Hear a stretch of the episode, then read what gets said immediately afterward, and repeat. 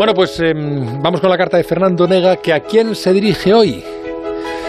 Al obispo de Solsona en su nueva ocupación. Don Fernando, buenas noches. Muy buenas noches, Juan Ramón, y buenas noches otra vez a don Xavier Novell, más conocido por el obispo de Solsona, aunque dejó el oficio. También popular porque, procediendo de la Iglesia, no hace matrimonio canónico, sino que se casa por lo civil. Reconocido por la rapidez de su paternidad porque fue dejar el obispado y anunciar que espera gemelos. Y ahora mismo vuelve a ser noticia porque ha encontrado trabajo. Señor Novell, hasta con gente como usted da gusto. De su agitada biografía se puede decir aquello del tamaño que le escuché una vez a Luis del Val. Sea larga o sea corta, que entretenga es lo que importa. Y su biografía entretiene, don Xavier. Entretiene más que las hazañas de las ministras en la reforma laboral. Entretiene como los cruces de mensajes entre Casado y Ayuso y viceversa. Y creo que todavía más porque usted ha sido ingeniero antes que fraile.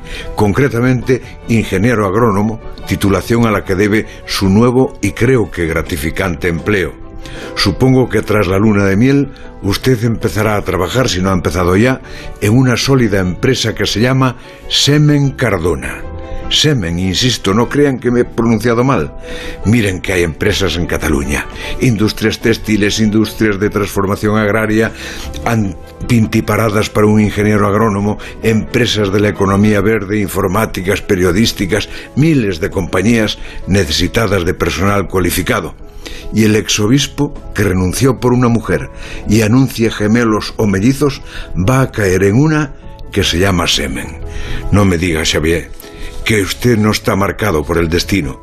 Y para inspirar todavía más a poetas satíricos, el semen es de cerdos. Ignoro en qué consiste exactamente su trabajo. Ignoro si consiste en extraerlo, que también debe ser entretenido, o si consiste en conservarlo, o en garantizar su calidad, o si se clasifica por razas de cerdos, que en cuestiones de semen también hay mucha competencia. No sabe usted cómo está el mercado. Le felicito, Nobel, por el empleo. Le deseo todo el éxito del mundo. Y cada vez que tenga semen en sus manos, piense la cantidad de chorizos que salen de ahí. Eso también es un milagro. El milagro del semen y los jamones, y la zorza y la morcilla, el milagro del lacón. Los grelos los pongo yo. La brújula.